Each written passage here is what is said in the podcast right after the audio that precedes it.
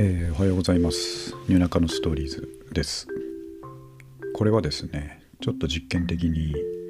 朝思いついちゃったんで、えー、録音を始めました。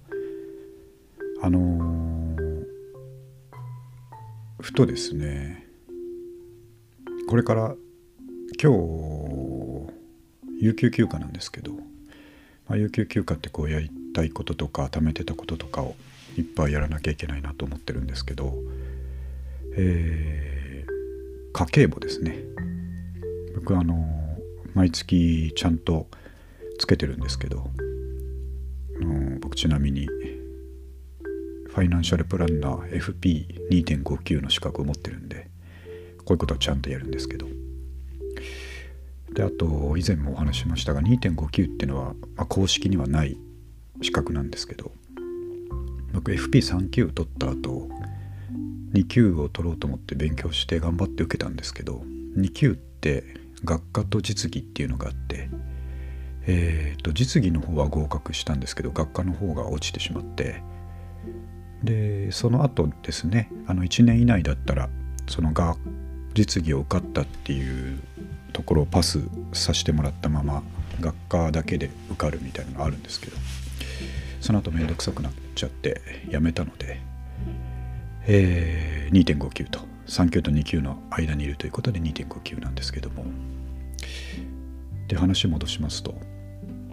で家計簿つけてるんですけども。であのめんどくさいんですよね。毎月。えー、っとそれめんどくさいんですけど。これちょっとつけてる様をですね録音しといたら、まあ、コンテンツになるんじゃないかと。まあ、いろんな費用これがこうだなこうだなとかですね。あこれこんだけかかってるなって、まあ、具体的な額は置いといて、えー、40代のですねリアルな、えー、家計簿事情がですね中継で実況で見えてくるんじゃないかなんて思いまして。というのもきっかけとしてなんかこうめんどくさい作業をですね、えー、録音しとくともしかしたらコンテンツになるかもしれないと思ったのでちょっと朝思い立って今朝8時ちょうどですけども、えー、録音を開始してみました。ということで、えー、今日はですね家計簿実況ということで、えー、サイドストーリーとしてお届けしたいと思います。てなこと言ってる間にちょっと今日洗ってる毛布が洗い上がったので干してきます。ちょっと待ってください。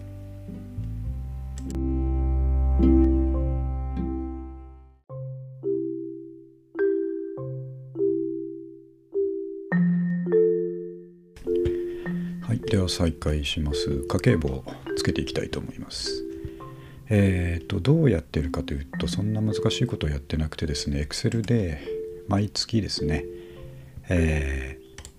ー、かかった費用まああの収入とですね、えー、支出を項目を分けてですね、え記録していっていると。そして計算の結果奥さんに今月はいくら渡せるのかというところを計算しているというのがえー、主なやることですね。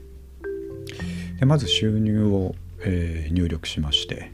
まあ、僕給料日が25日ですとであと個人でやっている仕事もあるのでそれは25日じゃないんですけど別の日、え、何日だと10日ですけども、まあ、その辺を、えー、入れておきますとで、えー、支出は一応カテゴリーに分けていて家車光熱費保険通信費、えー、教育費そして私のお小遣い、えー、投資そしてその他その他っていうところはねああまあいいかその他か。その他ちょっとカテゴリーどこに分けたらいいかなっていうやつとかを書いていますと。であと一番下の方にですねメモ欄としてあの年に1回しか払わないようなものとかありますよね。えーと、うちですとマンションの自転車置き場費用とかですねあと保険関係地震保険医療保険固定資産税自転車保険自動車税とかですね税金関係とかそういう年一のものとか何ヶ月に1回とかっていうのはちょっと一番下の方に忘れないように書いているという感じですね。えっ、とそれら大カテゴリーがそれらなんですけどその中に小項目がですね、えー、細々とありまして例えば家だと、えー、住宅ローンあと管理費とかですね、まあ、光熱費だと水道電気ガス、えー、光熱費に入れちゃってますけど NHK とかですね、えー、そういうふうに細かくカテゴリー分けをして、えー、当月の金額を入力していってるという感じです。でまずですね家のお金からなんですけども住宅ローンですねうちの場合はねマンションの住宅ローンがありますので、まあ、これらは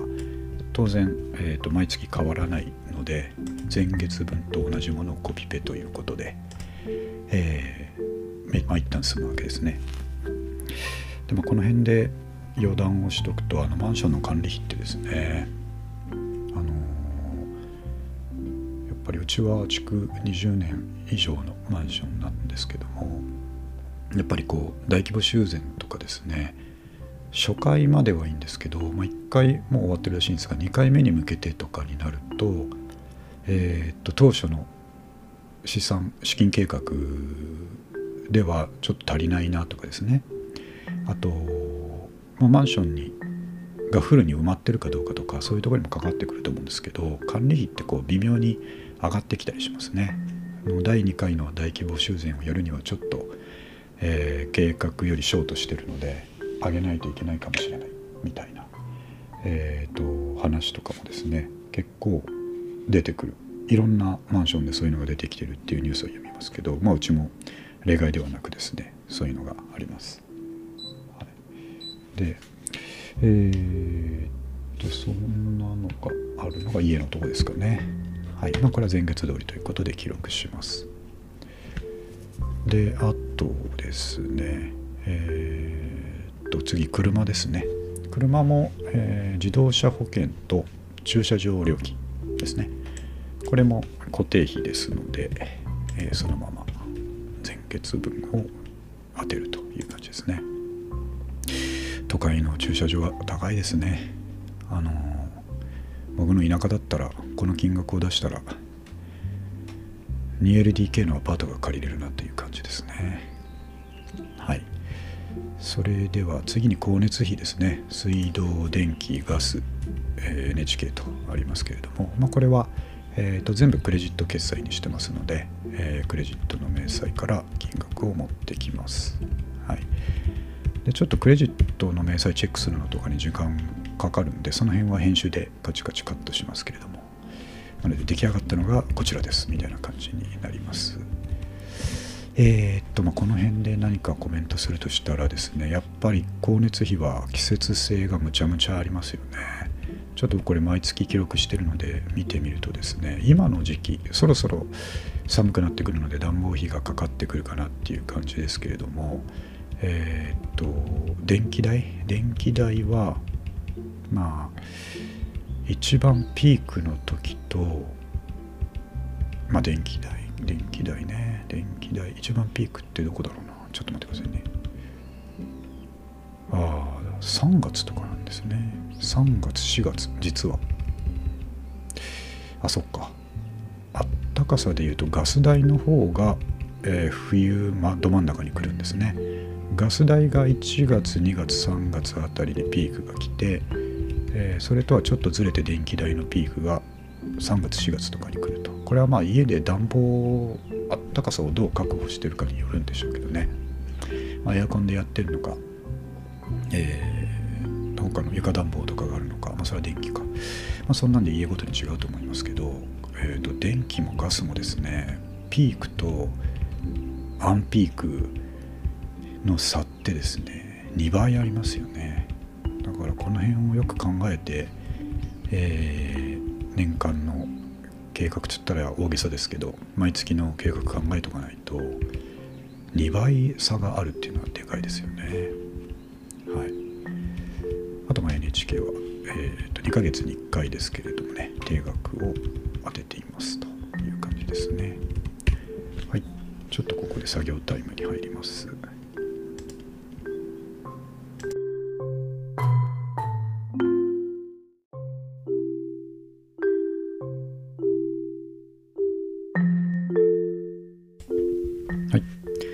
じゃあクレジットカードの明細の確認ができましたので、えー、続けていきたいと思います。えっ、ー、と今月の電気代は電気代。はいはいはい。えー、というふうに毎月の推移が見れるのはいいですよね。電気代は先月よりも3000円上がっておりますとかね。えー、ガス。ガス東京ガス。ガスはちょっと下がってますね。意外ですね。まあまだ寒くなったのつい最近だからかな。はい。というところですね。光熱費。はい次ですね。保険関係です。えー、っとですね。保険まあ生命保険とかですね。医療保険関係。まあこれらも月定額ですので先月通りという感じに。まあ、保険とかはですね、まあ、人それぞれの入り方されてると思いますけれども、まあ、基本的に僕はあの、えー、掛け捨てタイプというか最低限をつけとけばいいかなっていうような考え方で、まあ、あの難しいやつですよね。あの何て言うんでしたっけ。貯蓄型みたいなやつとか養老保険とかそういうのを全然考えてなくて、えー、掛け捨てでドバンと。ドバンでですね。安く済ませてるっていう感じですね。はい。で続きまして通信費。ここはまあいろいろありますよね。えっ、ー、とインターネットの料金ですね。まあインターネットも僕はあの NTT のフレッツですけどもいろいろ考えるといろいろ安くなったりするんでしょうけどちょっと面倒くさいなっていうのはありますよねやっぱりね。なのでまあ今の、えー、スピード別に納得してるしという感じで特に変えずにやってますね。はいあと携帯料金ですね。これもやっぱ人それぞれだと思いますがまあ最近はですね格安スマホとか楽天モバイルとかあの辺を使われてる方も多いと思いますと。まあ、うちも基本その路線なんですけれど、まあ、最低限のギリギリを狙っていくというようなちょっと、えー、とこまで突っ込めてないんですけど、まあ、まだまだこう改善する余地はあるんでしょうがさっきのインターネットと同じで、まあ、なんとなくいいかなというふうに言っちゃってる感じですね。はい、次が、えーとまあ、個人の方の仕事で使っていますクラウド会計のフリーですね。これの、まあ、ビジネスプランとかにしとかなきゃいけないので、えー、ということでこれが、まあ、2500円ぐらいかかるんですけどもねこれにこのプランにしとくとあの領収書をスマホで写真撮って、まあ、勝手に、えー、仕分けとかしてくれて、えー、と経費登録できるというのが使えるプランにしているので、まあ、そういう意味では、えー、価値はあるかなとその金額の価値はあるかなと思ってますね。はい、次、Spotify はファミリープランで使っていますので、1500円ぐらい。で、Netflix ですね、990円。皆さんも入られてるんじゃないでしょうか。で、通信費の中に子供のスマホですね。はい、これは楽天モバイルの一番安いやつにしてますけど。だから1000円かかってないんですよね。まあ今頃やっぱり小学生もですねまあ、高学年ぐらいになると、まあ、低学年から持たせる方もいらっしゃいますけどスマホをみんな持ってますねでまあもちろんですね、まあ、変なことしたらいかんですしあの親の契約親のアカウントとかで入ってたりするので勝手に物が買えちゃってもダメだからってことでいろいろ制限はかけてますね。あの Google のペアレンタルコントロールみたいなのでえー、やってますと。でこのアプリ何時間までしか使っちゃダメだよとかですね。何かこう購入しようと思ってもできないよとかですね、えー、アプリストアから勝手に落とせないよとか、まあ、いろんな制限があるんですけどもうガチガチにしてますね。もう何するか分かんないから。という感じですね。はい。もうさいこれはだって遊び用じゃなくて連絡用なんだからねということで、えー、最低限親とちゃんと連絡ができるというところでやってますけど結構小学生とかはねそれを破っていく術とかもあのみんなの中で共有されたりしてると言いますのでいろいろ裏道はあるんでしょうけどね。そういうところ、まあ、自分が逆に小学生だったら熱心に研究してるだろうなと思うから、そういうハッキング技術を、うんえー、磨いていくということもやってもいいけど、えー、変なお金使うのよというところを思いますね。はい、ここまでが通信費ですね。で次に教育学校関係ですね、まあ、子供が小学校高学年なんで塾行ってますんで塾のお金とかあと、えー、給食費とかですね給食費だけあの学校指定が悠長なんで悠長に入れとかなきゃいけないんですけど他の用途で悠長使ってないんで結構入れるの忘れちゃうんですよね。まあ年間でまとめて入れときゃいいんでしょうけど、まあ、毎月ちょこちょこ入れてるのでで忘れるとですね学校からこう引き落とせませんでしたみたいな紙を持って帰ってくるそれが非常に恥ずかしいからやめてということで叱られたことが何回かあります、まあ、そんなエピソードがあります。でえっとですねあと僕の、えー、お金のとして引くものですね。まあえっ、と自由に使えるささやかなお小遣いというものもあればえっ、とあとですね投資も僕の、まあ、個人的費用って当ててますけどあの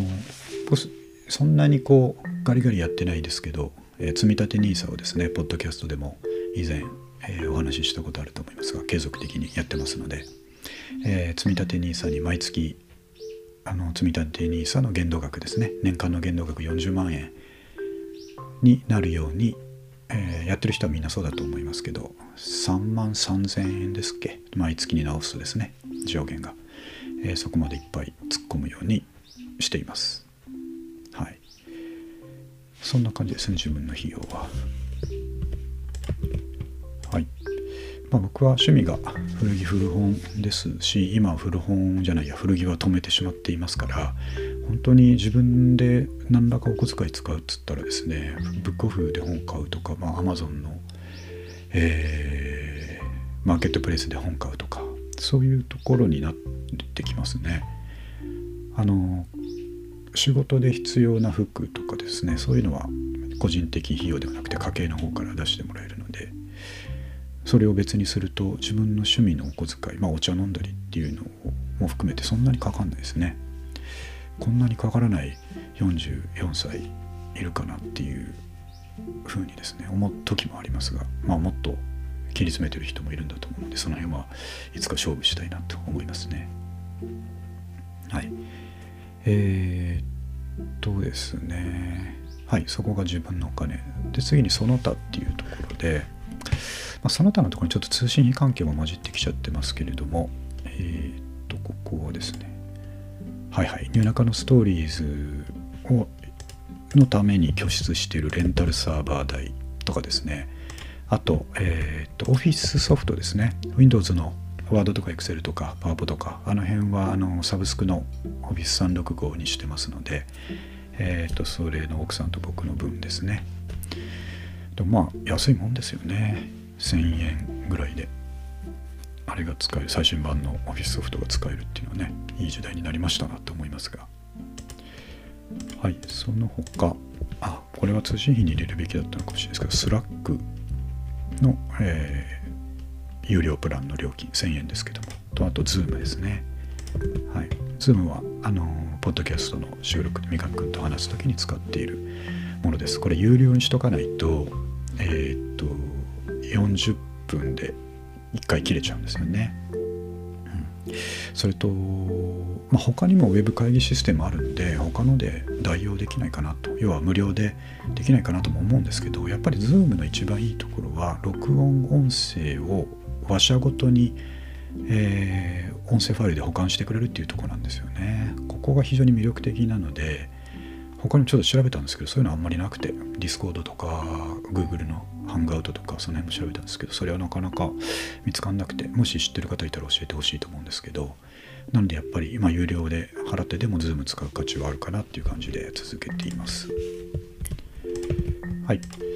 その他はそんな感じですね。あとまあ細々もあるんですけれども大体そんな感じですと。はい。で、えー、収入とこれを差し引きしまして今月奥さんに渡せるのがこれぐらいだと。いうのがめでたく出まして、え上納するという流れになります。はい。ということで今月の、え家計簿作りでした。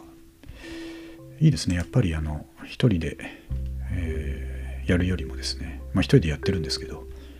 録音しながらやった方がコンテンツにもなって一石二鳥だなという感じはしますし、やっぱり項目ごとにいろんな細かい話も出てきますんでね、えー、来月も覚えてたらやりたいと思いますしあとこの、えー、と細かい作業を実況するっていう意味ではいろいろ考えてたら思いついてですねあのポッドキャスト編集してる様とかですねあとなんだろうな僕あの個人の仕事の方で、えー、ちょっとしたあのシステムをですねいじってみたりあのツールをいじってみたりして、まあ、お客さんの要望を実現していくみたいなことをやるんですけどそのもちろんお客さん環境の話をするわけにはいかないんですけどテストをやってる時ですよね、えー、こういうことをやりたいと言われてこれできるんだっけなと思って自分の環境でテストしてる時なんかは別にあの実況してみてもいいのかなと内容によりますけど思ったりしますね。はいそんなの結構いろいろあるなと思って、えーちょっと考えてまた出していきたいと思います。はい、ということで、えー、10月の家計簿実況、えー、無事終了しましたので今日は、えー、有給休暇ということで他にも、えー、無駄のないように過ごしたいと思っております。はい、以上です。ありがとうございました。